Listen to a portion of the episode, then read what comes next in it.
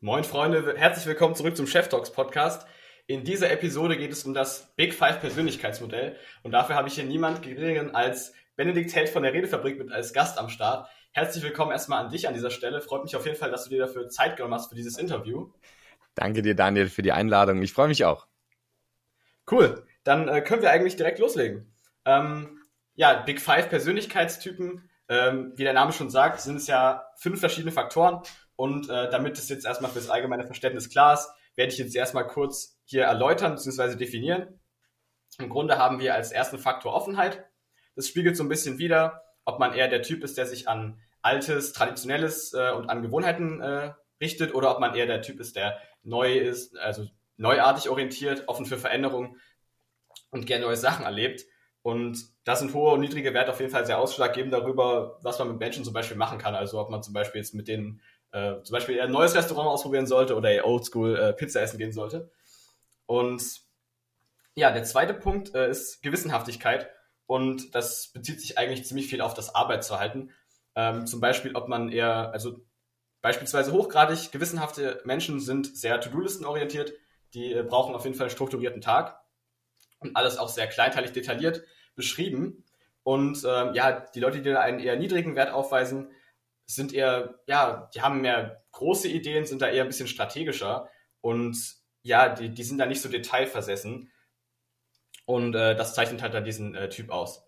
Als dritten Punkt haben wir Extraversion. Ähm, ist im Grunde ziemlich offensichtlich, was damit gemeint ist. Im Grunde ist der, der extraversierte Typ halt immer sehr, sehr gesellig, gerne unter Menschen. Daraus schöpft er auch seine Kraft. Und ich denke, das zeichnet ihn aus. Er ist nicht nur viel unter Menschen, sondern das tut ihm auch wirklich gut und ist einfach ein heiterer Typ meistens.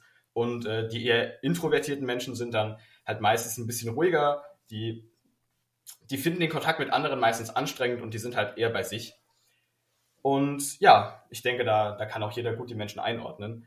Als vierten Punkt haben wir Verträglichkeit. Äh, ich denke, ein Wort, was man mit diesem Punkt in Verbindung bringen kann, ist auf jeden Fall Empathievermögen. Da ja im Grunde Verträglichkeit im Grunde dazu zählt, ob man sich gut in andere Menschen einfühlen kann, ob man sie gut verstehen kann. Und das ist natürlich extrem wichtig dafür, weil zum Beispiel eher niedrig verträgliche Menschen zum Beispiel eher sehr analytisch denken und praktisch orientiert sind und sich jetzt nicht so damit befassen und auch intuitiv das nicht tun, äh, wie sich andere Menschen fühlen, sondern zum Beispiel eher dann zielorientiert sind und denen es in dem Moment zum Beispiel egal ist, was jetzt ein, ein Teammitglied von, von einer Entscheidung hält, die vielleicht jetzt für das Ziel sehr gut ist, aber dem Teammitglied einfach ja schadet auf äh, mentaler Ebene. Und ja, als fünften Punkt ist äh, Neurotizismus, sehr kompliziertes Wort zum Aussprechen, ähm, heißt aber im Grunde, es geht darum, ob sich ein Mensch viel Sorgen macht. Also ob er äh, eher jetzt ein gelassener Typ ist, ob er, ob er wenig Stimmungsschwankungen hat. Äh, das wäre dann ein niedriger äh, Wert in Neurotizismus.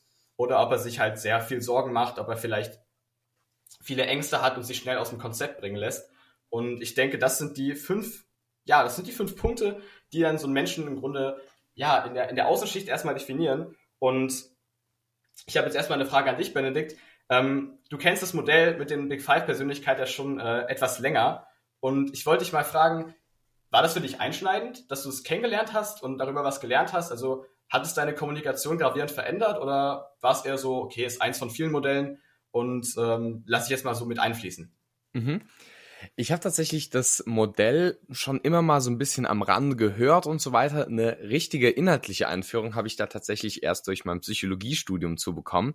Da gab es ein Semester zum Thema differenzielle Psychologie, Persönlichkeit und Intelligenz, also eben diese differenziellen Faktoren, die bei den unterschiedlichen Personen eben unterschiedlich ausgeprägt sind.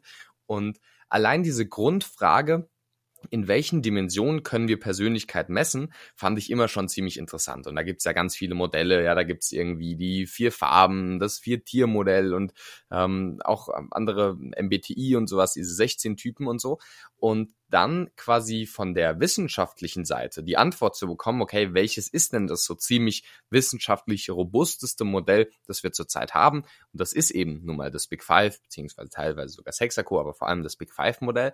Das war für mich schon zum einen erstmal sehr ich würde nicht sagen einschneidend, aber auf jeden Fall sehr befriedigend, da ein Modell mitzubekommen, wo wir aus wissenschaftlicher Sicht heute einfach sagen können, that's it zum heutigen Stand. Kann sich natürlich auch nochmal irgendwie durch neue Erkenntnisse verändern, aber zumindest zum heutigen Stand können wir da aufgrund von äh, Jahren oder Jahrzehnten lang ähm, Studien, die dazu gemacht worden sind und validiert worden sind und so weiter, wirklich sagen, das ist ein grundsolides Modell. Und deswegen tatsächlich äh, ist das zum einen so vom wissenschaftlichen oder erkenntnistheoretischen ähm, Punkt für, für mich schon ein sehr spannendes Modell gewesen.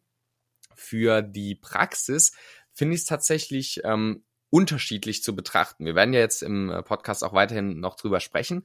So paar Sachen kann man echt extrem gut daraus mitnehmen. Teilweise ist es natürlich jetzt sehr komplex, wenn man sich überlegt, okay, fünf verschiedene Typen, die natürlich in verschiedenen oder fünf verschiedenen Dimensionen, die in verschiedenen Ausprägungen vorliegen, da kommt man auf unendlich viele Typen, wenn man das äh, quasi ausdeklinieren würde. Und deswegen ist es ein bisschen vielleicht schwer handhabbar direkt für die Praxis. Also ich würde sagen, es hat jetzt nicht meine Kommunikation von heute auf morgen komplett verändert, aber das Verständnis Verständnis von Persönlichkeit hat es auf jeden Fall sehr stark mitgeprägt, weil es eben das Modell ist, das wirklich gut verschiedene Dimensionen von Persönlichkeit abbilden kann.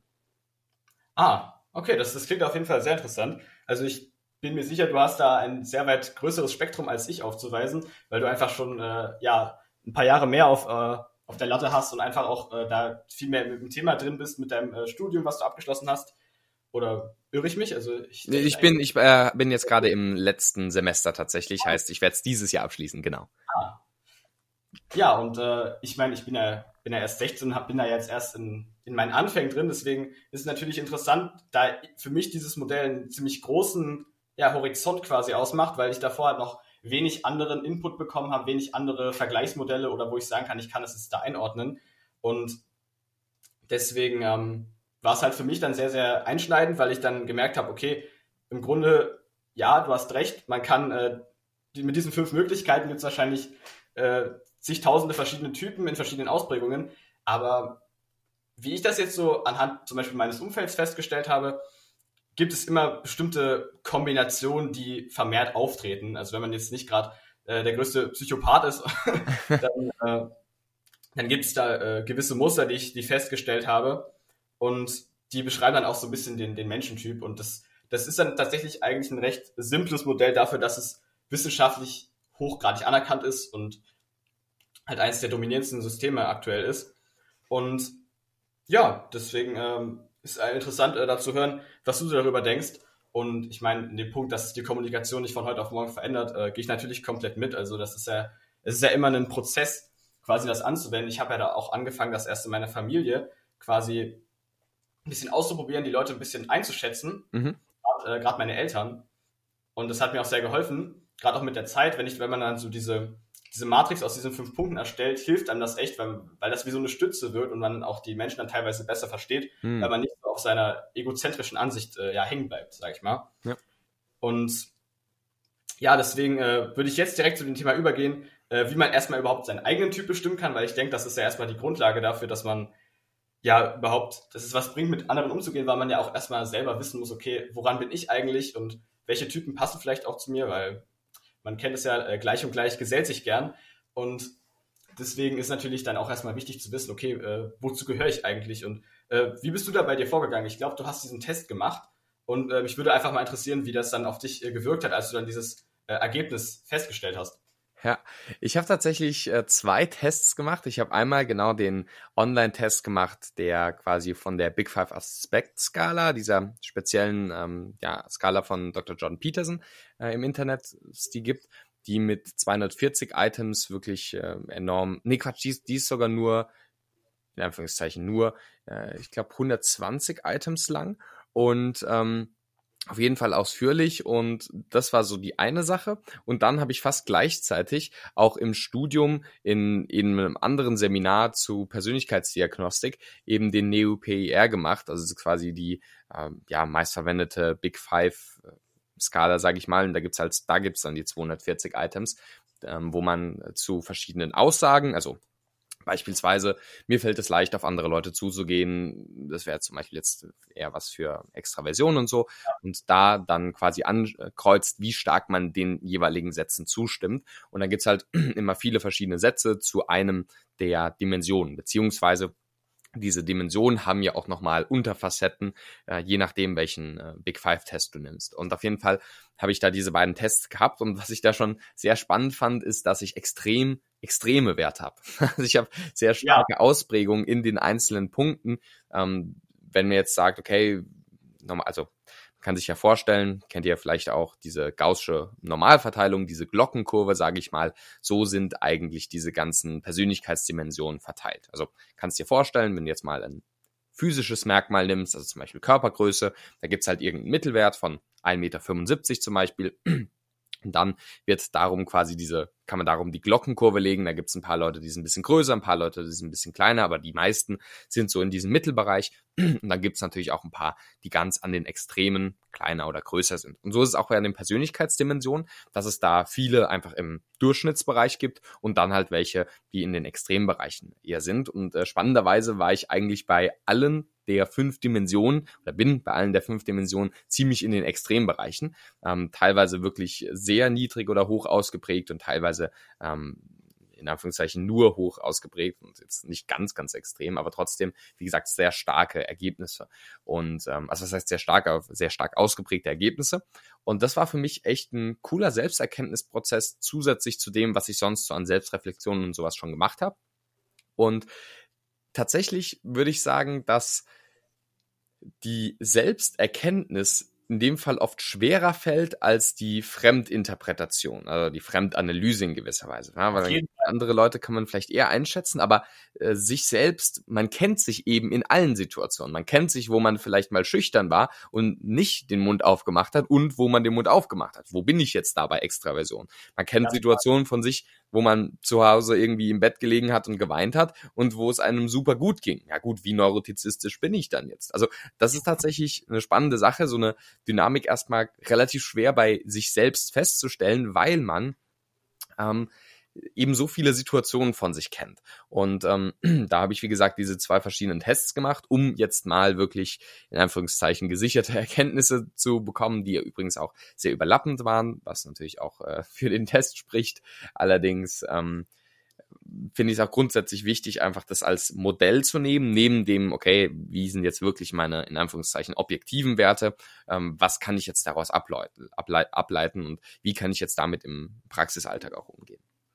Ah, ja, auf jeden Fall. Ich muss äh, nochmal bei dem Punkt einhaken mit der Selbst- und Fremdeinschätzung. Ja, das habe ich bei mir auch extrem gemerkt, äh, gerade auch beim Beantworten der Fragen. Ich ich würde da an, an, zwei Punkten nochmal gerne einhaken. Ähm, ich habe noch äh, eine Frage. Äh, hast du davor eine Selbsteinschätzung gemacht? Also hast du davor mal so leicht, ja, versucht vorauszusagen oder so gedacht, okay, ja, ich bin in den Punkten vielleicht äh, da hoch und da niedrig? Also hast du da vorher schon mal so reflektiert oder bist du komplett, äh, bist du direkt in diesen Test reingegangen? Also ich hatte ähm, sowieso mich schon viel mit ähm, Selbstreflexion und sowas auseinandergesetzt. Deswegen weiß ich schon, dass ich zum Beispiel ein sehr emotional stabiler Mensch bin, dass ich jemand bin, der auch, wie gesagt, gerne Seminare vor vielen Leuten hält und so weiter. Und das weiß ich schon über mich und hatte dann im in diesem einen Psychologie-Seminar und auch generell, wenn ich dieses Modell eben mal gehört habe, natürlich schon so erste Gedanken, okay, wo ist man da jetzt ungefähr? Aber bevor ich den Test gemacht habe, habe ich tatsächlich jetzt gar nicht überlegt, okay, wie will ich jetzt wo scoren oder also was für Werte quasi haben. Das wäre nämlich sogar ziemlich, sage ich mal, ähm, verfälschend, weil man sich dann natürlich primet, die ganzen Sachen zu haben. Also es war dann tatsächlich so klar, im Vorhinein habe ich mir schon mal Gedanken gemacht, allerdings ähm, bevor ich den Test gemacht habe, jetzt konkret nicht. Und das kam aber schon so das raus, was ich auch vermutet hatte, allerdings in extremeren Ausprägungen. Okay, also ich muss sagen, ich hatte einen Test, der nur ein Drittel beziehungsweise ein Sechstel der Fragenmenge hatte. Der hatte nämlich nur 40 Fragen. Und ich muss sagen, ich habe mich im Vergleich zu dir, ich habe mich extremer eingeordnet, als ich bin. Also mhm. ich habe mir in verschiedenen Werten teilweise sehr hohe und sehr niedrige Werte zugeschrieben und es kam dann doch eher was Ausgeglichenes raus, wo ich gedacht habe, okay, das ist jetzt eher ganz, ist eher komisch, weil ich gesagt, gedacht hätte, dass ich in diesen verschiedenen Bereichen extremer bin. Aber das liegt da wahrscheinlich auch daran, dass ich mich halt, dass man sich ja, wie du gesagt hast, äh, selber in, in allen, ja, in allen Facetten des Lebens kennt. und deswegen auch, ja, es einem schwerfällt, da diese Selbsteinschätzung zu machen. Und das ist mir auch sehr schwer gefallen. Also ich saß an diesem Test wirklich sehr lange, mhm. weil ich dann bei Fragen teilweise, ich meine, ich weiß nicht, wie das bei dir war, ich hatte immer fünf verschiedene Ankreuzmöglichkeiten. Also es mhm. war so in, in, ja, ist man jetzt eher hoch, eher niedrig, komplett hoch, komplett niedrig genau. oder neutral. Und es wirkt, teilweise war es für mich extrem schwer, dann auch auf der ganzen Skala einzuordnen, weil ich kannte mich in Teilen, wo man halt dann extrem hoch und extrem niedrig war. Und dann neutral anzukreuzen wäre irgendwie auch falsch. Weißt mhm. du, so dass es wäre rein logisch, wenn man das zusammenaddiert und dann durch zwei teilt, wäre es genau die Mitte. Aber es trifft halt dann eigentlich gar nicht zu. Und deswegen wäre das ja dann komplett nichts aussagen gewesen. Deshalb musste ich mich dann immer für eine Seite entscheiden. Aber ich glaube, ich werde auch mal so einen Test mit, mit mehreren Fragen oder mit mehr Fragen machen, als, als den ich jetzt gemacht habe, weil ich glaube, das wird dann einfach noch detailliertere Ergebnisse geben. Mhm. Ja.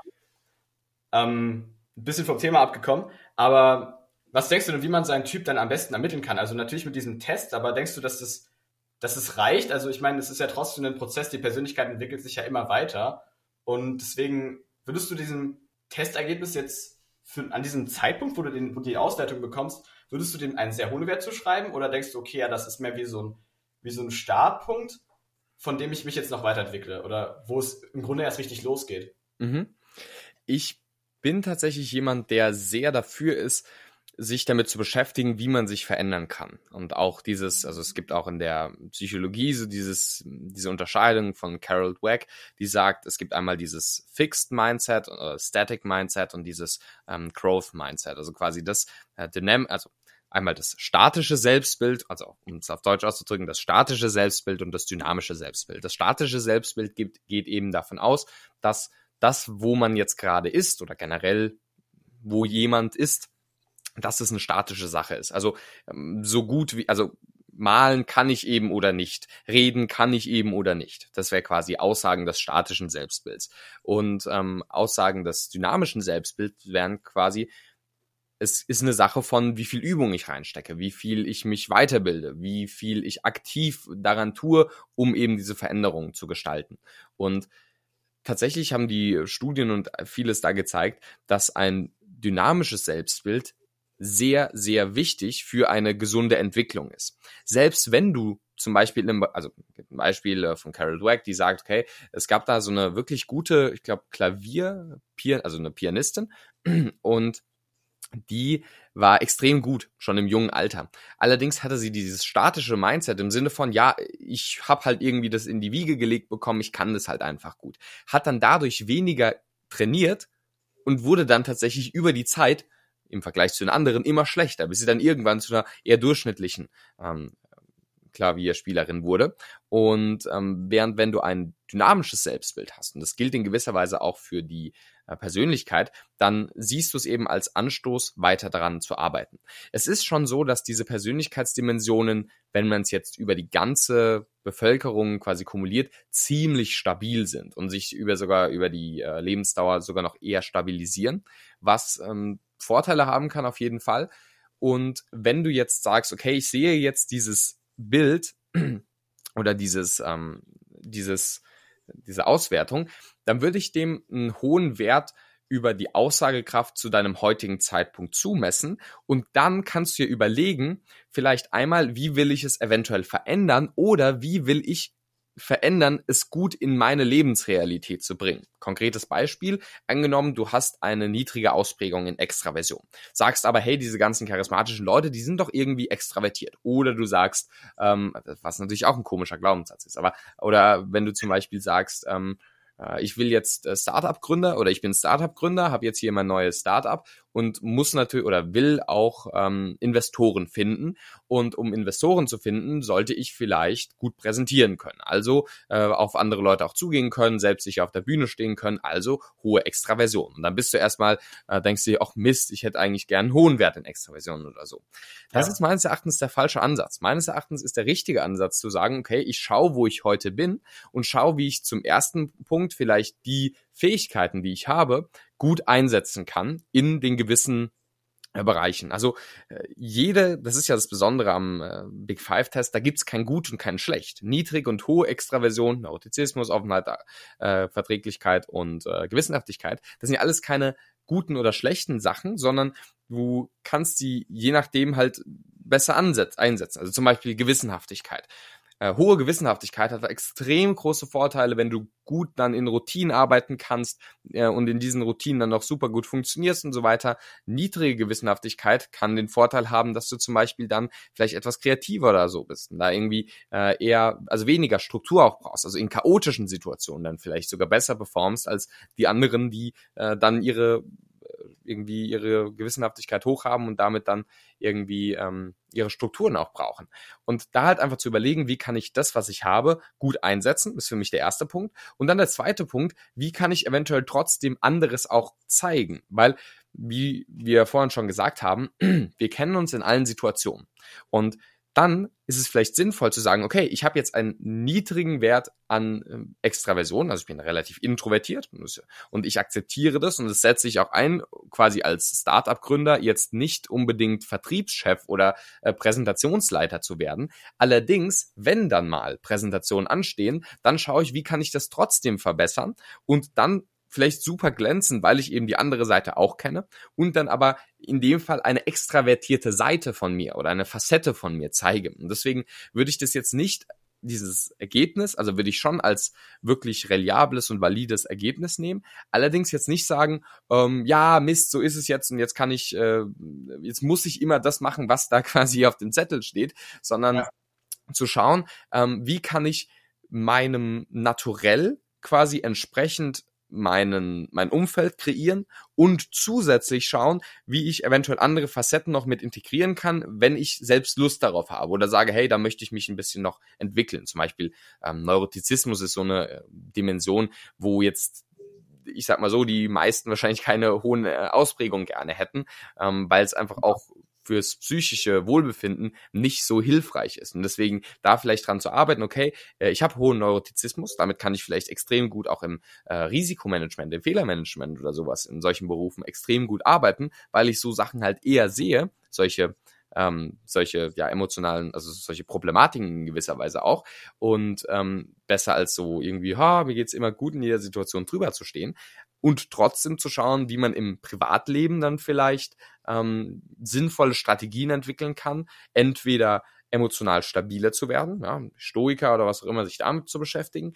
und vielleicht auch dann zu sagen, okay, äh, ich habe jetzt vielleicht, keine Ahnung, emotionale emotionale Ausbrüche oder so, allerdings die dann in einem neuen Licht zu sehen, zu reframen und zu sagen, das ist jetzt nichts Negatives, sondern es ist einfach nur ein Zeichen meines Körpers und meiner Psyche, dass ich hier noch etwas daran arbeiten darf, dass unsere zum Beispiel Beziehung besser wird, dass mein Arbeitsplatz, äh, ich mich dem irgendwie ein bisschen besser, ähm, ja, da mich integriere und so. Und da halt einfach zu schauen, wie kann man die natürliche Veranlagung, die man oder zumindest die Veranlagung, die man heute gerade hat. Wie kann man die als Grundstein nehmen, um darauf gesund aufzubauen, was seine Stärken und wo man sich noch weiterentwickeln darf? Ja, total. Also ich muss sagen, das ist ja im Grunde viel Mindset und das ist quasi der Ursprung ist im Mindset, dass man, dass man das, wie man das betrachtet, also ob man sagt, okay, man ist jetzt bei dem bei dem Fixed äh, oder wie, wie heißt es Fixed Mindset? Genau, fix, genau, also äh, quasi statisch oder dynamisch.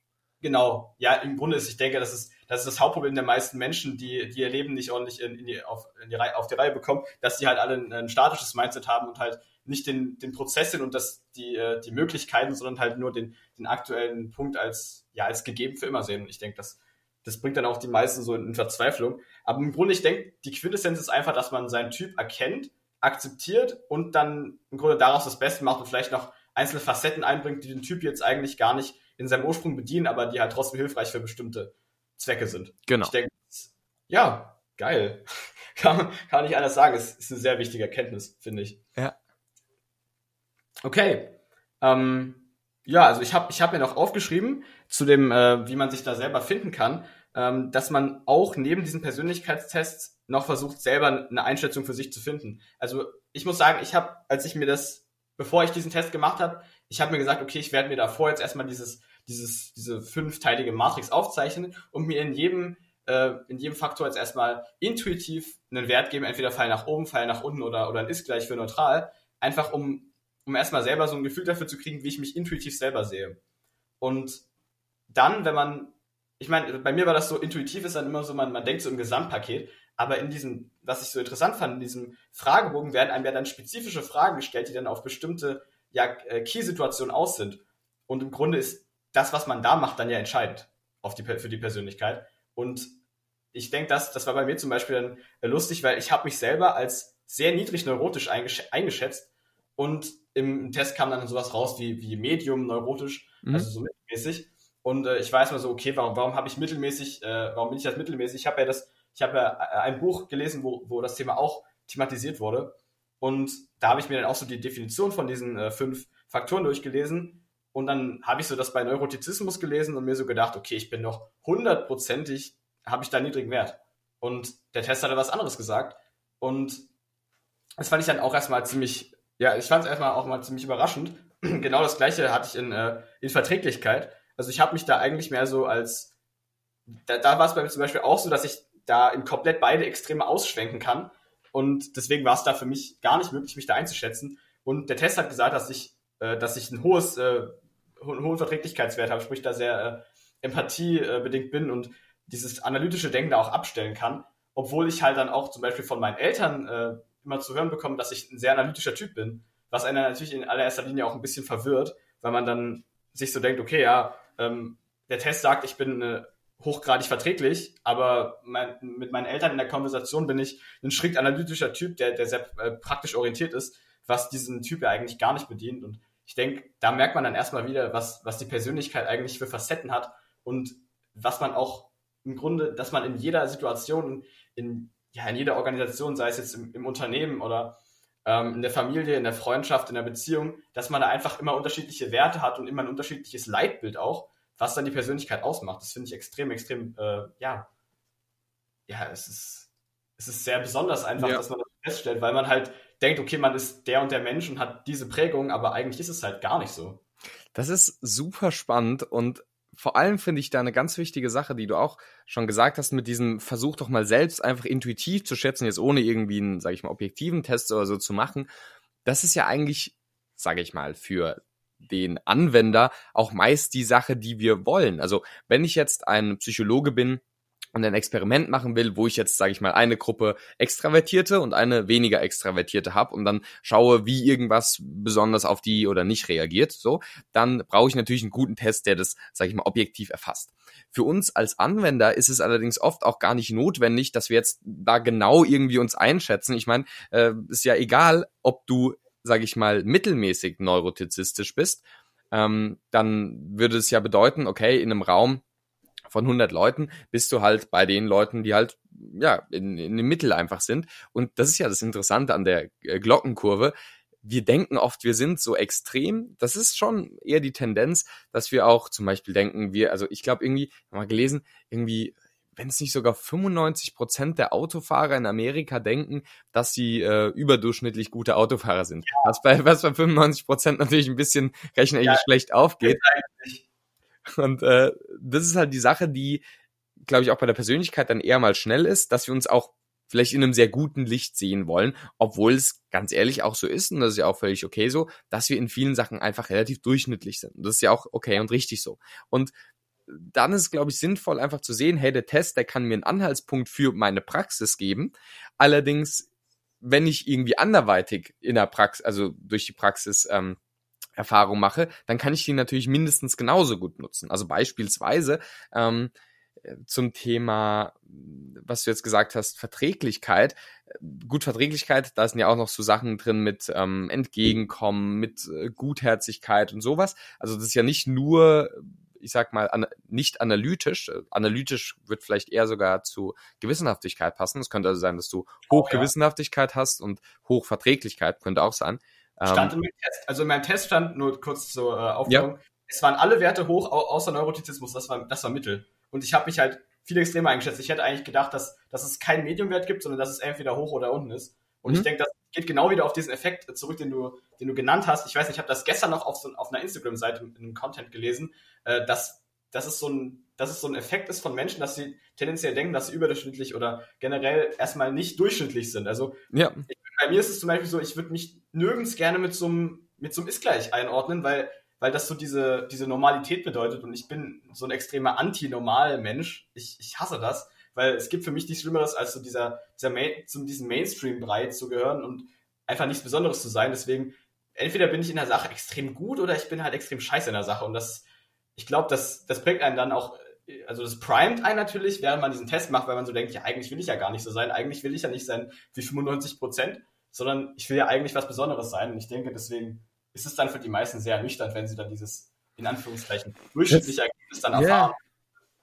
Das, das ist schon so und äh, spannenderweise, also was ich da empfehlen kann, ähm, jeder, der sich für das Themengebiet interessiert, ein super gutes Buch von Ryan Holiday. Dein Ego ist dein Feind. Das ist nämlich genau einer dieser Ego-Dynamiken, dass wir denken, wir müssen jetzt irgendwie was Besonderes sein. Hey, äh, es gibt ein paar Leute, die sind über die letzten Jahrtausende so bekannt geworden, dass du sie jetzt noch kennst. Aber wir denken natürlich, wir müssen auch zu denen gehören, die der nächste äh, Martin Luther King, Mahatma Gandhi, Einstein oder Jesus sind oder so. Und es ist aber halt nun mal einfach nicht so. Und ähm, der nächste Jesus. Es ist, es ist aber doch wirklich so. Und äh, ich sag mal so, die Sache ist die, was mir einfach als hilfreich da erscheint, ist zu sehen, okay, was bringt's mir in der Praxis, ja, bei diesen Tests? Und wenn jetzt zum Beispiel deine Eltern sagen, dass du sehr strukturiert und analytisch an Sachen rangehst, ja, dann kannst du sagen, okay, ja, ist so vielleicht, ähm, kannst auch sagen, okay, vielleicht in gewissen Bereichen nicht, aber es ist ja völlig egal, also jetzt mal angenommen, du wärst jemand, der jetzt bei diesen, wenn es den, sag ich mal, Persönlichkeitsdimensionen, wie analytisch bin ich, ja, wenn es die geben würde, äh, genauso, da hättest du eine mittlere Ausprägung, sage ich jetzt einfach mal. Deine Eltern sagen aber, du hast da eine sehr hohe Ausprägung. Dann ist es egal, was da in dem Test rauskommt. Du kannst von mir aus auch eine niedrige Ausprägung haben, aber anscheinend haben deine Eltern dann eine noch niedrigere oder sagen, Stimmt. dass in den Situationen ähm, wo ihr über diese Themen redet, vielleicht was anderes angebracht wäre. Also angenommen, äh, selbst sehr analytisch denkende Menschen, ähm, die fühlen sich auch mal verletzt. Und wenn du dann sagst, ja, sorry, aber das äh, ist ja gar nicht so gerechtfertigt, ich habe das ja ganz anders gemeint, äh, gehst dann quasi so mit deinem, äh, mit der Metaebene und dem analytischen, logischen, rationalen Verständnis rein, dann äh, respektierst du eigentlich nicht den Wunsch der anderen Person, jetzt über die Beziehungsebene zu reden. Und dann ist es egal, was in irgendeinem äh, Test rauskommt, dann heißt für mich, reagiere doch dynamisch auf die andere Person und nicht irgendwie gemäß eines Tests. Du kannst ja sagen, ja, anhand des Tests kann ich dir aber sagen, dass ich da so und so bin. Anscheinend im Vergleich zu anderen ja dann doch nochmal anders. Und das finde ich noch eine zweite wichtige Sache. Ähm, es gibt ja in der Quantenphysik so dieses, äh, dieses Doppelspaltexperiment, wo quasi gesagt wird, und das lässt sich eben auch auf den psychologischen Bereich zum Teil übertragen, äh, dass der Beobachter das Beobachtete verändert. Und so ist es auch bei unserer Persönlichkeit. Es gibt keinen also es gibt keinen, sage ich mal, objektiven oder neutralen Daniel oder Benedikt. Wir sind in verschiedenen Situationen nun mal in gewisser Weise unterschiedlich. Und auch wenn es gewisse Konstanten gibt, die ja in diesem Test quasi niedergelegt werden, ähm, ist es schon so, dass wir zum Beispiel jetzt, angenommen, äh, wir sind in einer Beziehung mit jemandem, der, was weiß ich, sehr oft, weil eine große Vertrauensverhältnis äh, besteht, sehr oft äh, irgendwie sich bei uns ausheult, sage ich jetzt einfach mal. Und dann kann es da sinnvoll sein, natürlich sehr empathisch und sehr zugänglich zu sein. Während auf der Arbeit vielleicht äh, niemand sich bei dir ausheult, weil es halt um die Arbeitsthemen irgendwie gerade geht und ähm, dann du ja auch ein ganz anderer wirst. Ja, da musst du gar nicht groß zugänglich sein, weil du dann analytisch über die Themen reden kannst. Und ich glaube, ja. das ist das Wichtige zu verstehen. Tests sind cool und geben uns einen ersten Anhaltspunkt. Dann ist es aber wichtiger, wie kann ich in der Praxis dynamisch auch auf andere reagieren und auch quasi sich selbst nicht als äh, statisch immer zu sehen, sondern zu ja. schauen, wie kann ich meine verschiedenen Facetten in den verschiedenen Situationen, in denen ich mal bin, ähm, ja, bestmöglich zeigen ich muss sagen, ich finde es äh, extrem faszinierend, wie gut du dieses, dieses praxisorientierte Denken, praxisorientierte Denken einfach nochmal so, ja, einfach erklärst. Weil im Grunde ist es ja die Wahrheit, dass wenn man jetzt diesen, sich nur nach diesem Test richten würde und man dann in jeder, also dass man dann jedes, jeden, jeden Fehler, den man gemacht hat oder sich vielleicht, oder was heißt Fehler, dass man sich vielleicht unangemessen verhalten hat, dann mit diesem Test rechtfertigt, ist ja quasi einfach nur dieses Fixed Mindset plus eine Ausrede. Genau, richtig. ja, das ist ja gefühlt die Todeskombi. Und deswegen, ja, das ist, das habe ich mir jetzt auch aufgeschrieben, weil das, das sehe ich einfach, sehe ich extrem so. Also im Grunde habe ich es ja bei mir auch festgestellt, dass, dass ich teilweise dann in, in Diskussionen, äh, wenn es um politische Themen geht oder um ja, einfach um, um moralische Aspekte, dass ich da ja sehr, sehr analytisch rangehen kann und auch sehr, ja, objektiv oder ich meine, das ist Quatsch, niemand kann 100% objektiv sein, aber halt so objektiv wie möglich.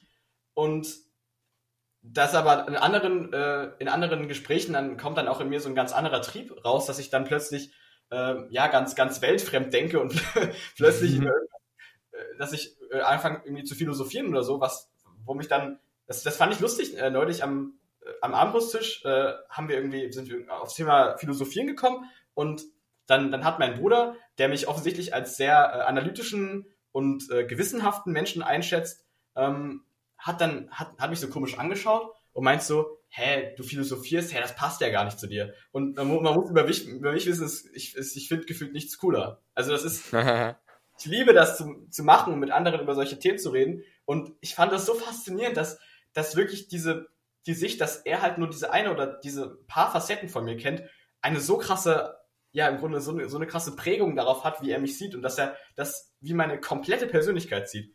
Und im Umkehrschluss heißt es ja auch, dass wir von fast keinem Menschen, also außer uns selbst, quasi diese ganzen Facetten kennen können. Mhm. Und das ist ja total krass, weil dadurch kommen dann ja sowas wie diese ganzen, ja, so Urteile, dass man über jemanden urteilt und sagt, ja, der ist immer so und so und macht immer das und das falsch, dass das im Grunde ja auch nur das ist, was wir von ihm wissen. Und das hat gerade in mir so einen, diesen Mind-Blowing-Effekt ausgelöst, weil bei mir gerade bewusst geworden ist, dass das dieser Ursprung ist, warum man einfach niemanden ja verurteilen sollte, weil man im Grunde diese Person gar nicht richtig kennt, weil die Person so viele verschiedene Facetten hat, äh, die vielleicht so viel Positives mitbringen, was man aber selber halt noch nie an der Person erfahren hat. Und ich muss gerade sagen, das hat, das hat gerade ein bisschen mein Gehirn weggepustet. das, das freut mich. Und um, um da vielleicht sogar noch einen draufzusetzen, jetzt überleg mal, wenn man jemand anderem Vorwürfe macht, und das ja nur aufgrund der Tatsache, dass man ja die anderen Facetten von der Person vielleicht noch gar nicht kennt dann könnte es ja auch daran liegen, dass du der Grund bist, warum er diese ja. Facetten zeigt. Also das könnte ja auch die Sache sein, dass du durch deine Persönlichkeit und deine, ich sag jetzt einfach mal äh, Macken und was auch immer, diesen diese Facette an ihm triggerst oder an ihr. Und das ist so die Sache, wo man sagt, puh, deswegen bisschen aufpassen mit äh, Verurteilung, mit, äh, mit Niedermachen und äh, sagen, was alles schlecht an einer anderen Person ist. Ähm, deswegen, es gibt immer einen Teil, der vielleicht auch mit dir zu tun hat. Hm? Ja, total. Also ich, ich muss auch, ich habe es heute auch wieder gemerkt, dass das war heute zwar jetzt nicht ganz so deep, also kann, kann sein. Also das ist, das, ich glaube, das, was du gerade gesagt hast, das, das findet sich extrem bei geschwisterlichen Beziehungen. Weil ich glaube, bei, bei Geschwistern ist es immer so, man, man, gerade wenn, wenn man so fast gleich alt ist, also ich habe ja die Erfahrung, ich habe zwei kleine äh, Brüder und ich meine, ich mache diese Erfahrung tagtäglich, dass man dass vielleicht gar nichts krass jetzt vorgefallen ist, aber dass einfach, weil der andere genau weiß, was der andere denkt oder will, dass man das, das einen triggert, obwohl man gar nichts gemacht hat und dadurch jetzt zum Beispiel ein, ein Streit heraufbeschworen wird. Und das, das nervt mich dann immer, weil ich halt, ich bin so, in der Familie bin ich so der, der immer gern optimiert und ich muss sagen, äh, der Rest der Familie, also meine, meine Eltern und meine Geschwister, die, die haben es damit nicht so, die beschweren sich zwar immer, dass Sachen nicht funktionieren oder dass immer schlechte Stimmung ist, aber wollen halt auch nicht so ganz was dagegen machen. No front an der Stelle an meine, an meine Familie. Nein, aber es ist halt dann einfach so, dass, dass ich auch wieder gemerkt habe, okay, ich habe jetzt gerade irgendwie, mein Bruder hat sich komplett von mir verärgert gefühlt, aber eigentlich habe ich, ich habe eigentlich gar nichts oder wenig Objektives gemacht, sondern es ging einfach nur mehr über die Assoziation, weil er genau weiß, okay, er hat vielleicht in der Vergangenheit schon öfters mal das ja. und das gemacht. Und jetzt wird er dann auch wieder das und das machen, obwohl ich es gar nicht gemacht habe. Ja, ja, ja das ist dann immer so, man fühlt sich dann immer so, ich glaube, das, das führt oft dazu, dass man sich dann so sehr schnell eingeschnappt fühlt. Also ich denke, das betrifft dann halt die Menschen, die da ein bisschen anfälliger sind, dass sie halt dann sehr schnell, ja, so Diction und halt dann irgendwie, ja, nicht mehr mit, den, mit dem anderen reden wollen oder so, halt mhm. einfach eingeschnappt sind. Und ich muss sagen, ich bin eigentlich da sehr, ja, resistent, kann man das so sagen. Mhm. Und, aber trotzdem bringt es mich manchmal halt auf die Palme. Also selten, aber heute ist mir halt passiert, ähm, bei einer Sache, wo ich, die ich halt selber dann als sinnlos erachtet habe, aber im Nachhinein, also es war vom Joggen und als ich nach dem Joggen wiedergekommen bin, habe ich dann, äh, habe ich es nochmal so kurz reflektiert, weil ich an diese Situation gedacht habe und so gedacht, okay, es war wieder nur mangelnde Reflexion. Mhm. Das ist, das ist halt meistens so simpel, weil im Grunde ist das bei wirklich fast allen Situationen der Fall. Ja, vielleicht da noch ein Aspekt dazu zum Thema nicht verurteilen. Es gibt eine super lustige Erhebung, die sie in, ich glaube, Amerika gemacht haben. Na doch, auf jeden Fall Amerika war es. Und da haben sie befragt, wer die mh, Leute sind, die auf jeden Fall in den Himmel kommen. Da haben sie viele Leute wow. gefragt. Und fand ich so lustig. Da kam irgendwie auf Platz Nummer drei, auf Platz Nummer vier irgendwie, keine Ahnung, irgendein äh, Präsident von äh, den USA zum damaligen Zeitpunkt, dann irgendwie Nelson Mandela, dann äh, auf Platz Nummer zwei Mutter Teresa und wer war natürlich auf Platz Nummer eins? Man selbst. ah, man hat sich als oh, Junge. man hat sich als seliger, sag ich mal, äh, angesehen als äh, also jetzt durchschnittlich gesehen natürlich nur als irgendwie die Nelson Mandela und Mutter Teresa oder so und was daran das Lustige ist, man kann jetzt sagen, okay, wie dumm sind die Leute eigentlich oder wie verblendet oder was auch immer. Ähm, man kann aber auch einfach sagen, naja, das liegt vielleicht auch wieder daran, dass wir selbst hinter dummen Verhalten, sage ich jetzt einfach mal, dass wir zeigen und in Anführungszeichen Fehlern, die wir machen und so weiter, trotzdem die positive Absicht sehen. Und das ist halt die Sache, die wir bei anderen vielleicht oft nicht sehen. Wir sehen nur die Konsequenz. Und das ist, glaube ich, der Schlüssel dazu, ähm, andere Leute nicht mehr zu verurteilen, wirklich zu sagen, okay, hier gibt es jetzt ein negatives Verhalten in Anführungszeichen oder ich finde dieses Verhalten negativ.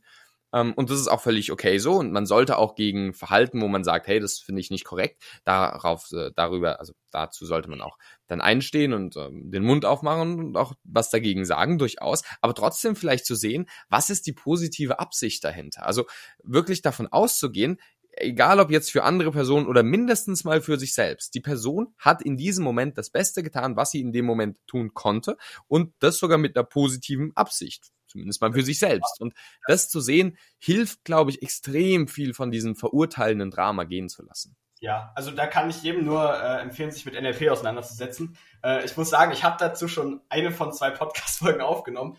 Und deshalb will ich jetzt eigentlich gar nicht zu viel spoilern, aber im Grunde war es genau, ich habe da jetzt erst neulich äh, damit angefangen, mich damit zu beschäftigen. Und es hat mich auch wieder, es hat so mein, ich weiß nicht, da geht es im, im Grunde ist ja eine Voraussetzung von NLP auch, dass Menschen immer nur das greifen können, wozu sie auch in der Lage sind. Also alle Sachen, die, die für sie nicht greifbar sind, sprengen sozusagen ihren, ihren Rahmen. Das ist metaphorisch immer schön mit so einem Schuhkarton, dass der Schuhkarton dann immer auseinandergesprengt wird oder so. Und ich habe dann erst gemerkt, dass ja auch dazu gehört, dass ähm, wirklich alle Menschen in jeder Situation immer etwas mit etwas positiv konnotiert tun. Also dass sie immer mhm. dass sie positiv im Grunde immer beeinflusst von ihm handeln, handeln werden. Und das war für mich erstmal so ein Schock, weil man, man lässt sich dann natürlich so gerade die, die krassesten und extremsten Beispiele durch den Kopf gehen und fragt klar, so, klar. Wie, kann, wie kann der Mensch in dieser, in dieser Situation, wie kann der das positiv sehen? Und ich glaube, wenn man das verstanden hat, dann, dann hört man damit auf. Also dann, dann hinterfragt man das viel krasser und dann, dann versucht man auch erstmal die andere Seite zu verstehen und dann findet man es, glaube ich, viel interessanter zu verstehen, warum die Person das positiv äh, oder aus einem positiven Grund getan hat, als sie zu verurteilen. Und ich glaube, ja. mit diesem gesteigerten Interesse muss man da gar nicht mehr verurteilen, weil man ein viel interessanteres Thema gefunden hat. Ja, ja. Na, ist ja so. Ist so. Und deswegen, ähm, ja, das, das hat mich dann erstmal so das hat dann mein Schuhkarton erstmal gesprengt. Aber auch das ist natürlich wieder eine positive Intention deines Geistes gewesen, der dich schützen wollte vor zu extremen Ideen. Stimmt, und natürlich auch immer äh, vor Reizüberflutung. Genau, genau. Das ist, auch, das ist, auch, so ein Thema, was ich dann auch, äh, was ja jetzt auch gerade in dem Buch, ich habe da so ein, so ein Vierteiler, da, da geht es um, um äh, NLP für Anfänger, Körpersprache, äh, Manipulationstechniken und, und äh, Anfänger der Psychologie äh, mhm. von von äh, Konrad äh, Sebel, ich weiß nicht, ob man das so ausspricht, um hier, um hier auch mal äh, eine Buchempfehlung rauszubringen. ja, gerade auch gemacht. Ich muss sagen, das hat mich direkt an, an jedes deiner Videos erinnert, weil dann immer so, ich weiß nicht, aber das, ich glaube, das ähm, äh, Ego, Ego is the Enemy hast du, glaube ich, schon mal empfohlen, oder? Also, genau, habe ich schon mal empfohlen, ja. Ja, ja kann ich mich dran erinnern. sehr gut, sehr gut. Der Video schon. nee, aber wirklich extrem, extrem krasse Sache. Auch worauf man jetzt hier in dem Podcast noch alles kommt, das sind im Grunde alle Themen, aber ich glaube, ich sollte in diesem Bereich jetzt nicht so viel spoilern, weil dann sonst hören die Leute ja meine andere Podcast-Folge nicht. ja, aber nochmal vielleicht so, um darauf äh, zurückzukommen, wir sind ja jetzt schon zu dem Punkt hingekommen, äh, dass man vielleicht, dass, dass wir dabei sind, jeder Mensch hat da einen unterschiedlichen Persönlichkeitstyp, hat unterschiedliche Ausprägungen und ähm, vielleicht können wir jetzt nochmal ein bisschen mehr darauf eingehen, ja, wie man denn jetzt explizit oder vielleicht auch dann sich, wenn man erstmal mit dem Mindset anfängt, wie kann man vielleicht mit Menschen umgehen, die sehr äh, konträr ausgeprägte Persönlichkeitsaspekte besitzen. Weil ich denke, das ist ja extrem wichtig, auch um generell für die Kommunikation, gerade in sowas wie Unternehmen oder so, wo, wo du halt, wo es halt sehr zum Beispiel an fachlichen Kompetenzen gemessen wird, ob man jetzt jemanden annimmt oder so, dann sind die persönlichen Aspekte natürlich auch äh, liegen äh, dementsprechend auch auseinander oder können sie auf jeden Fall liegen.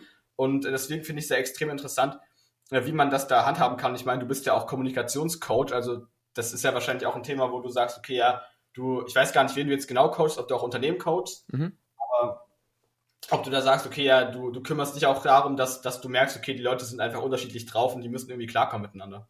Absolut. Das ist so, so wichtig, weil zum einen ist es so klar, ähm, wenn jemand konträr ausgeprägt ist, dann denken wir oft, oh, was ein Arschloch. Der denkt sich wahrscheinlich genau das Gleiche, was aber gar nicht daran liegt, dass er wirklich böse ist, sondern dass er halt einfach einen anderen Persönlichkeitstypus hat. Allerdings ist es eine wirklich schlimme Schlussfolgerung, dann äh, sich von Leuten zu trennen, die so sind, oder von äh, Mitarbeitern irgendwie die zu kündigen, die so anders ausgeprägt sind, weil es tatsächlich genau das ist was ein Unternehmen stark macht, was eine Beziehung, eine Familie oder was auch immer stark machen kann. Eben genau dieses Konträre, wo man sagt, okay, wir haben Leute, die sind extrem analytisch, die schauen auf die Zahlen, Daten, Fakten. Dann gibt's Leute, die tun aber auch die Emotionen nicht irgendwie in den Hintergrund äh, machen. Dann gibt's die Leute, die äh, in Krisensituationen, also sage ich mal so, wenn ich eine, wenn ich eine Truppe habe, die wirklich Fehlermanagement zum Beispiel macht, dann will ich Leute, die extrem gewissenhaftig sind, die wirklich auf die Details schauen, die vielleicht auch ein bisschen höheres Maß an Neurotizismus haben, mag schon sein. Allerdings, ähm, die brauchen jetzt nicht die riesigen Aus, äh, äh, Ausprägung in Offenheit. Das braucht vielleicht dann eher das Kreativteam. Und das ist halt das Wichtige. Ähm, ich glaube einfach auf metakommunikativer Ebene, auch in Unternehmen kann ich das immer empfehlen oder auch generell in Systemen, äh, das zu etablieren. Respektiere und schätze die Unterschiede. Ja, total. Das ist der wichtige erste Punkt meines Erachtens. Und dann äh, geht's für mich viel, du hast vorhin NLP genannt, da gibt's dieses Pacing und Leading, also quasi sich erst auf den anderen oder die andere einzustellen. Oh. Ähm, das ist meines Erachtens das Allerwichtigste. Also gar nicht zu schauen, okay, was jetzt unbedingt, was für ein Big Five-Typologie, ja, alle fünf Typen hat er jetzt, sage ich mal, sondern einfach zu überlegen, okay, was braucht die Person gerade oder das Team gerade oder die unter das Unternehmen oder der Raum oder was auch immer gerade und wie kannst du die Facetten zeigen, die genau dazu passen ich denke, da sind wir wieder beim Thema äh, ja, Ego loslassen, beziehungsweise Ego deutlich mhm.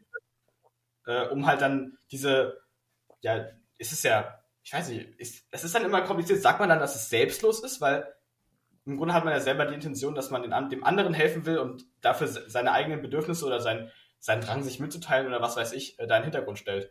Aber also, im Grunde ist ja genau das in, in meiner äh, Ausbildung, die ich auch gemacht habe, hat mein Mentor das äh, als Selbstvergessenheit bezeichnet. Und genau der Punkt ist es im Endeffekt, sein Ego loszulassen und nicht darauf zu beharren, oh, ich bin ja der und der und muss ja deswegen das und das zeigen, sondern zu schauen, wie man vielleicht auch den anderen äh, an erster Stelle bringen kann. Was ja nicht heißt, dass man seine inhaltlichen ähm, Punkte hin anstellt, sondern dass man nur seine strukturellen, persönlichkeitsstrukturellen äh, Argumente, sage ich mal, so hinten anstellt, dass man seine Inhalte so verpackt, wie die andere Person es auch gut aufnehmen kann. Ja, total. Ich muss sagen, da, da habe ich, da sehe ich mich zum Beispiel noch in, da habe ich extrem viel Potenzial. Also ich ja. muss sagen, ich weiß nicht, ähm, das, das merke ich, glaube ich, bei mir selber am meisten, dass ich overall kein guter Zuhörer bin. Und gerade auch wenn, wenn ich jetzt mit, mit Menschen rede, wo, rede, wo es jetzt, also ich glaube, bei, bei fachlichen Sachen ist es nicht das Thema, aber bei emotionalen Sachen bin ich dann schnell, wenn ich jemandem zuhöre und vielleicht ähm, über, über Probleme spreche, die vielleicht auch sehr intim sind, äh, dass ich dann einfach plötzlich so diesen, diesen Selbstdarsteller-Drang habe und dann plötzlich anfange, über mich selber zu reden und dann merke ich nach, nach fünf Minuten äh, Monolog, oh scheiße, ich, ich habe es gerade komplett in den Sand gesetzt, hm. weil ich weil ich mein, weil mein Ego mich komplett, äh, ja, geritten hat und einfach mich komplett dominiert hat. Und das, ich bereue das nachher dann immer so heftig. Also ich lerne auch viel daraus, weil ich mich dann durch, natürlich weiterentwickeln kann und ja. dann weiß, wie ich es dann besser machen kann. Aber es ist dann wirklich immer so ein Moment, da schäme ich mich wirklich für mich selber. Hm. Das ist halt wirklich dann eine, eine schwierige Sache. Aber ich denke, deswegen ist es auch jetzt nochmal als Message für die Zuhörer extrem wichtig, einfach sein, sein Ego da runterzufahren und zu merken, dass es wirklich teilweise nicht um einen selber geht und dass einem das auch gut tut. Also mm.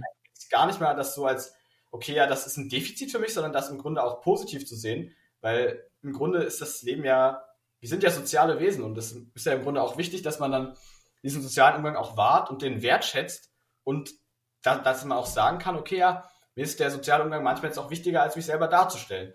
Und deswegen, ja. Ja, was ich dann eine super schöne Analogie finde, die habe ich bei Mo in die Formel für Glück. Ähm, oh, das hast du gelesen? Ja, ja, extrem gutes Buch. Das ist mit eins meiner Lieblingsbücher. Ja, ist auch, ist auch ein wirklich tolles Buch. Und da finde ich diesen Vergleich. Nummer drei, Formel für Glück.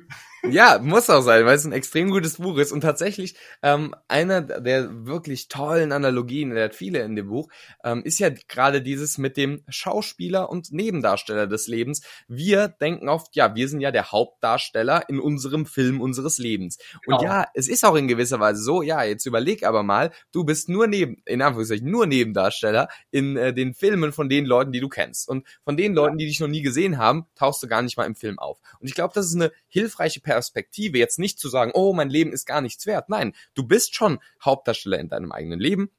Allerdings äh, bei den anderen halt Nebendarsteller und die sehen sich selbst vielleicht oft als Hauptdarsteller an ein und so weiter. Aber schon mal ganz klar zu sagen, hey, du bist nicht der Hauptdarsteller von der ganzen Nummer hier, die wir ne Leben nennen. Und äh, allein die Perspektive einzunehmen, äh, ermöglicht uns, glaube ich, den anderen den Raum zu geben, den sie verdienen, uns selbst auch den Raum zu geben, äh, den wir verdienen in anderen Situationen dann, ja, also ähm, wenn ich zum Beispiel jetzt Trainer bin und Seminarleiter bin, dann setze ich mich nicht äh, hin vor 100 Leute und sage, ja, hallo, willkommen in unserem äh, Gesprächskreis. Wir haben jetzt äh, 10 Stunden und wir sind 100 Leute, heißt, jeder hat eine Zehntelstunde jetzt äh, zu reden. Nee, da ist es dann schon meine Aufgabe, dann in Anführungszeichen selbstdarstellerisch ähm, auch den durch den Tag zu leiten. Was aber auch daran liegt, dass die anderen das ja in dem Moment wollen. Heißt genau. zu überlegen, wie kannst du dich an dem ausrichten, was die anderen wollen, ist oft hilfreich. Und oft wollen die anderen vielleicht, ähm, dass du dich auch mal in der Verzeichen selbst darstellst. Und ich meine, jetzt abends bei einer ähm, Runde mit Freunden, äh, wo ihr zu fünf seid oder so, wenn wir jetzt nur mal die Dimension Extraversion betrachten, ja, da gibt es Leute, die sind wenig extravertiert und andere sind viel extravertiert. Und die wenig Extravertierten sind vielleicht auch froh, wenn dann die viel Extravertierten mehr reden. Wenn jetzt aber mehrere relativ ähnlich extravertiert sind, dann kann es auch sinnvoll sein, natürlich äh, denen den Raum zu geben, mindestens genauso viel zu sprechen. Und dann da halt einfach zu schauen, wie man dynamisch in diesem ganzen Konzept äh, ist, ist, glaube ich, das Hilfreichste von allem. Ohne eben anhand des Egos sich in irgendein Extrem selbst pushen zu wollen. Das ist krass, ja. Ich denke, da, da gehört viel dazu, jetzt nicht zu sagen, okay, ich verfälsche meine Persönlichkeit, sondern ich, ich gleiche, also ich betrachte das eher ausgleichend und sage, ich habe meine Persönlichkeit, aber ich muss sie ja nicht immer ans Limit pushen. So. Ich glaube, zu dem, was du gerade gesagt hast, kann man zwei Sachen sagen. Ich glaube, die eine habe ich schon vergessen. Äh, das erste ist eigentlich so dieses, was andere Leute wollen, das ist ja im Grunde Angebot-Nachfrage. Also auf so einer ganz ja, bedürfnisorientierten, emotionalen Ebene ist es ja quasi Angebot-Nachfrage, weil im Grunde das, dadurch kommt ja zustande, dass Menschen ein Bedürfnis haben. Also es beginnt ja, wenn du auf Toilette musst oder so. Und, und endet dabei, dass du halt ähm, dass du Anerkennung brauchst. Und äh, die andere Sache ist mir jetzt wieder eingefallen, weil ich gerade an die äh, Bedürfnispyramide denken musste von, von äh, Abraham Maslow. Und mir hat er neulich einen, einen Kumpel erzählt, dass es ja, also dieses Modell ist ja bekannt mit diesen fünf Stufen und die höchste ist ja Selbstverwirklichung. Und ich weiß nicht, ob dir das auch was sagt, aber das, ich weiß nicht, wann das eingeführt wurde oder von wem, aber dass es die sechste Ebene noch gibt und das ist Selbsttranszendenz, also dass es quasi so ein Zustand des, äh, des Gebens ist, wo man im Grunde sein, nach dieser Selbstverwirklichung so sein Ego zurückfährt und halt die Welt so als Beobachter betrachtet und sich halt nach den anderen richtet und halt mehr so diese Bedürfnisse erfüllt. Genau, also äh, Abraham Maslow hat selbst quasi so zum Ende seiner Lebzeit das noch so ein bisschen formuliert und so weiter, aber ja. war noch nicht ganz äh, quasi ausformuliert. Und genau, Transzendenz ist auch vieles, was dann auch so in diesen religiösen und spirituellen Bereich geht, genau, was quasi über dich selbst hinausgeht. Ja, das, das ist auch ein, das ist zum Beispiel wieder so ein philosophisches Thema, worüber ich total gern rede. Ja, ja. auch wenn es dein Bruder dir nicht glaubt. ja, auch wenn mein Bruder mir nicht glaubt, aber vielleicht ist es der Grund, äh, dass ich jetzt mal mit meinem Bruder darüber reden sollte. Stimmt, tatsächlich. Weil vielleicht, vielleicht möchte er auch darüber reden. Ja, das bezweifle ich stark, aber ja aber, er, aber er bezweifelt es ja auch bei dir stark und deswegen sprichst du das vielleicht gar nicht bei dir an. Vielleicht ist es ja so, dass ihr beide super gerne drüber reden wolltet, aber weil ihr beide jeweils denkt, oh, der andere will da sicher nicht gerne drüber reden, das ist ja gar nicht so sein Persönlichkeitstyp, redet ihr nicht drüber. Dass man direkt abgeneigt ist. Oh, das, ist das sind gerade so viele Paradoxons in einem.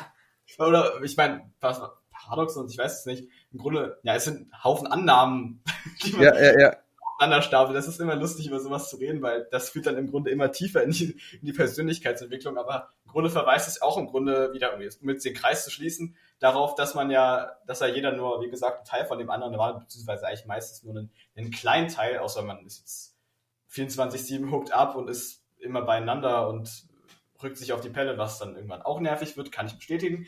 Aber jetzt mal so für den Normalfall, bei einer normalen Freundschaft jetzt, sieht man sich vielleicht in der Schule, jetzt gerade wegen der Quarantäne sieht man sich gar nicht. Und das ist dann halt auch so, da, da weiß man halt dann auch manchmal nicht, was jetzt irgendwie bei dem anderen gerade abgeht oder man kennt halt auch, wie gesagt, nicht annähernd alle Facetten von dem anderen. Und ich denke, das, das ist ein ganz großer Punkt zum, zum Respektieren einfach auch.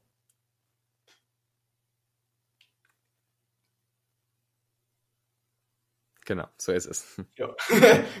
Kurz, kurze Gesprächslücke.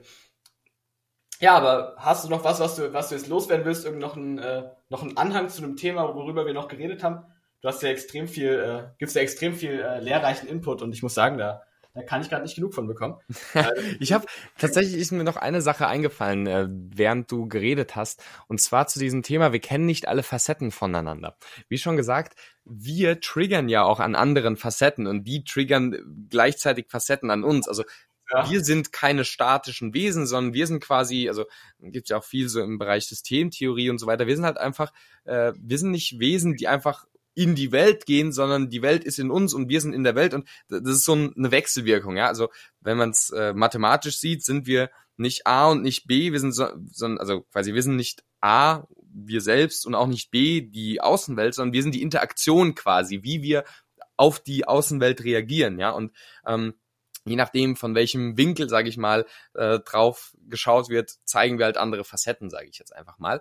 Und was da, glaube ich, hilfreich zu sehen ist, ich habe zum Beispiel einen Freund von mir, ein guter Freund, ähm, der ein Verhalten gezeigt hat, jemand anderem gegenüber und äh, ich kenne den anderen auch und der hat dann mit mir geredet und dann hat er davon erzählt, was mein Freund da gemacht hat und ich dachte, boah, das kenne ich gar nicht, ja, das ist gar nicht der, den ich da kenne, ja, also hat mir auch gedacht, boah, das, ja, was heißt enttäuscht mich, aber überrascht mich schon negativ. Und ich war im ersten Moment so ein bisschen ernüchtert davon, quasi zu sagen, oh, schade, da kenne ich ihn ja doch nicht richtig. Das ja. ist aber eine falsche Annahme. Und zwar ist es so, dass jeder von uns verschiedene Facetten hat, wie schon gesagt, und diese Facetten auch aneinander getriggert werden. Und wenn wir gewisse Facetten voneinander kennen, dann ist das in großer Wahrscheinlichkeit gerade die authentische der authentische Selbstausdruck der anderen Person. Und wenn du eine Person als super toll kennenlernst und der dann oder die zu jemand anderem dann aber nicht so toll ist, dann heißt das nicht, dass die Person weniger toll ist, sondern dass sie halt in verschiedenen Situationen unterschiedlich ist und ja. du eigentlich froh sein kannst, dass ihr beide da so einen positiven Draht habt. Beziehungsweise ähm, selbst der oder die, wo du denkst, boah, was ist das denn für ein Arschloch? Selbst diese Person äh, hat Freunde und hat eine Familie und hat Leute, die ihn oder sie mögen. Und das halt einfach zu sehen, äh, zeigt, glaube ich, ein bisschen, wie offen wir auch in der Interpretation von anderen sein dürfen, ohne jetzt so auf unser statisches Bild zu verharren. Äh, ich hatte mal jemanden, den ich kannte und äh, die hat tatsächlich zu mir gesagt, irgendwie, äh, ich meine sogar, sie hat gesagt, ich, genau, sie hat gesagt, ich hasse Menschen. Und dann haben wir so ein bisschen drüber, da, da ich so ein bisschen drüber, haben wir so ein bisschen drüber geredet und tatsächlich kam sie dann von sich selbst, ohne dass ich jetzt da irgendwas mitgegeben hätte, kam sie von sich selbst am Ende des Gespräches auf die, die ähm, Erkenntnis, eigentlich kenne, äh, mag ich Menschen, nur bei manchen kenne ich sie noch nicht lange genug, dass ich sie schon mag.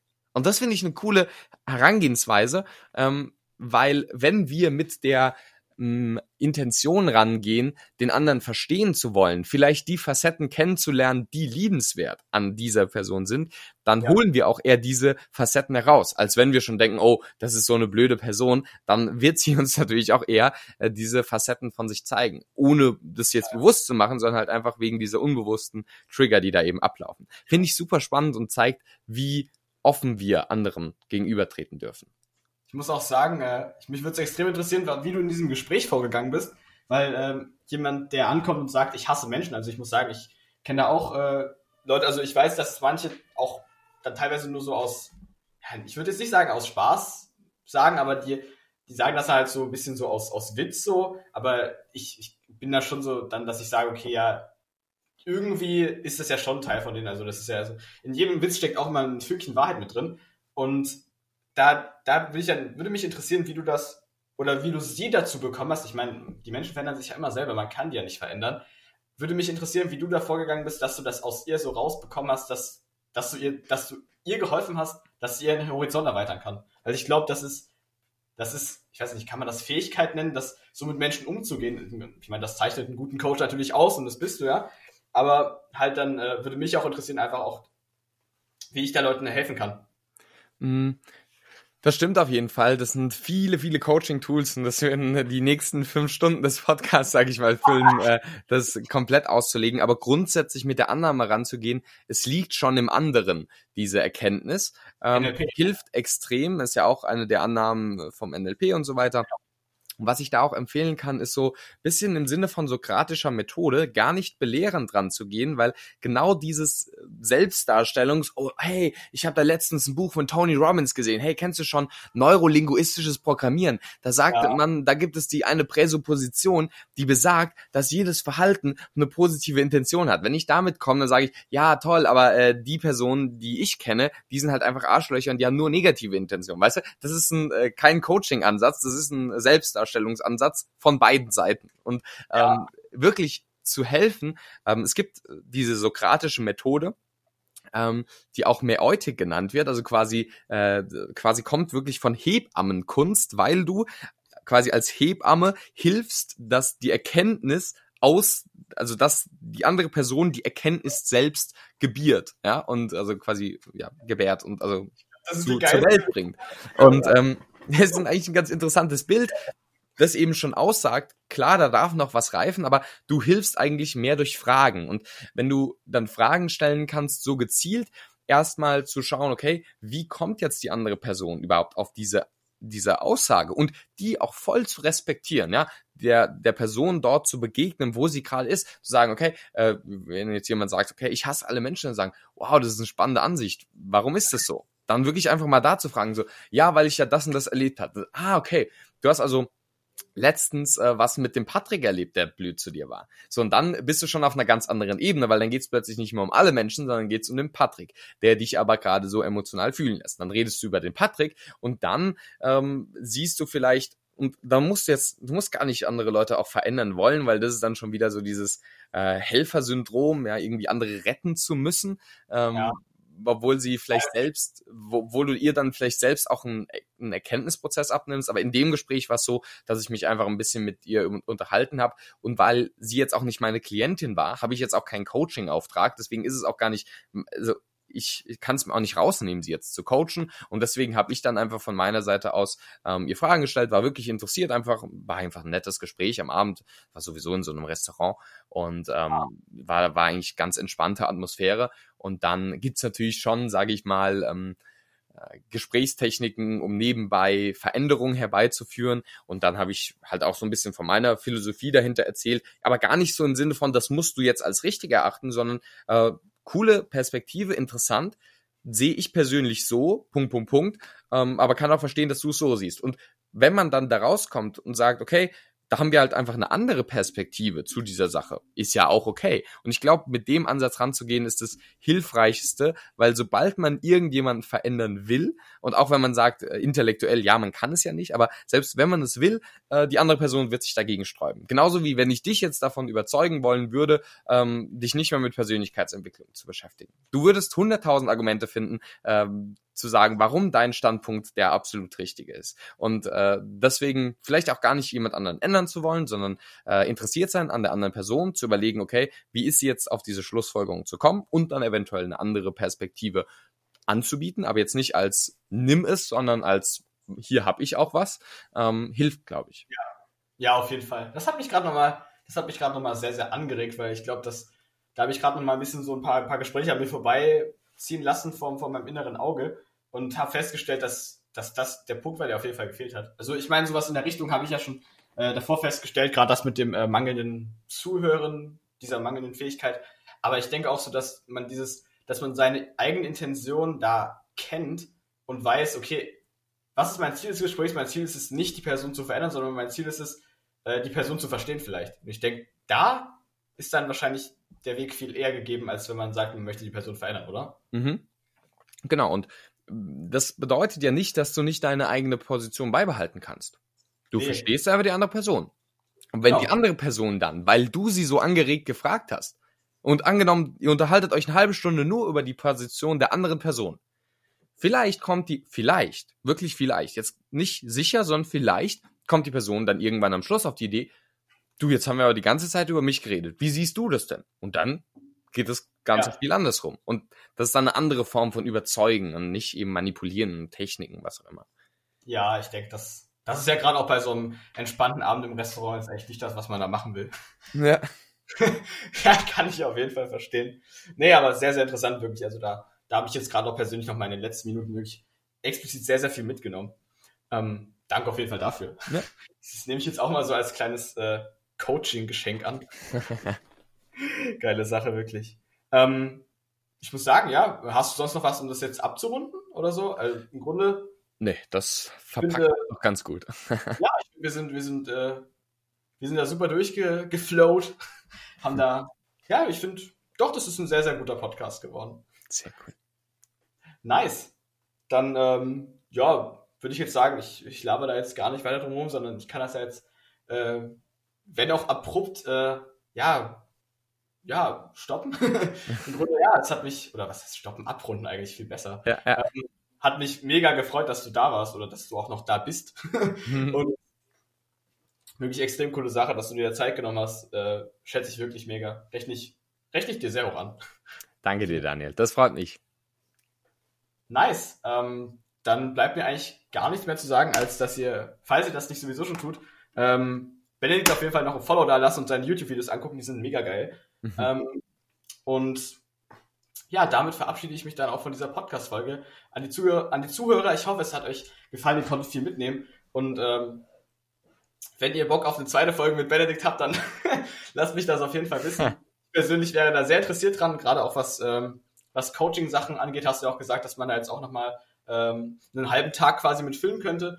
Aber ja, ich denke, dass äh, das, das können wir dann in dem Sinne vielleicht machen, je nachdem, wie viel Zeit du hast. Ich muss da sagen, ich bin ja sehr flexibel, auch gerade aktuell wegen der Quarantäne und ich hätte auf jeden Fall ähm, ja von mir aus Lust auf den zweiten Teil, äh, wenn du da auch dem offen gegenüberstehst, Spaß dran hast und auch die Zeit, dann äh, fände ich das äh, eine sehr, sehr feine Angelegenheit. Aber ich denke, da können wir uns dann später nochmal drüber unterhalten. Und ja, äh, an alle Zuhörer, ich danke fürs Zuhören und wir sehen uns wieder in der nächsten Folge. Euer Chef.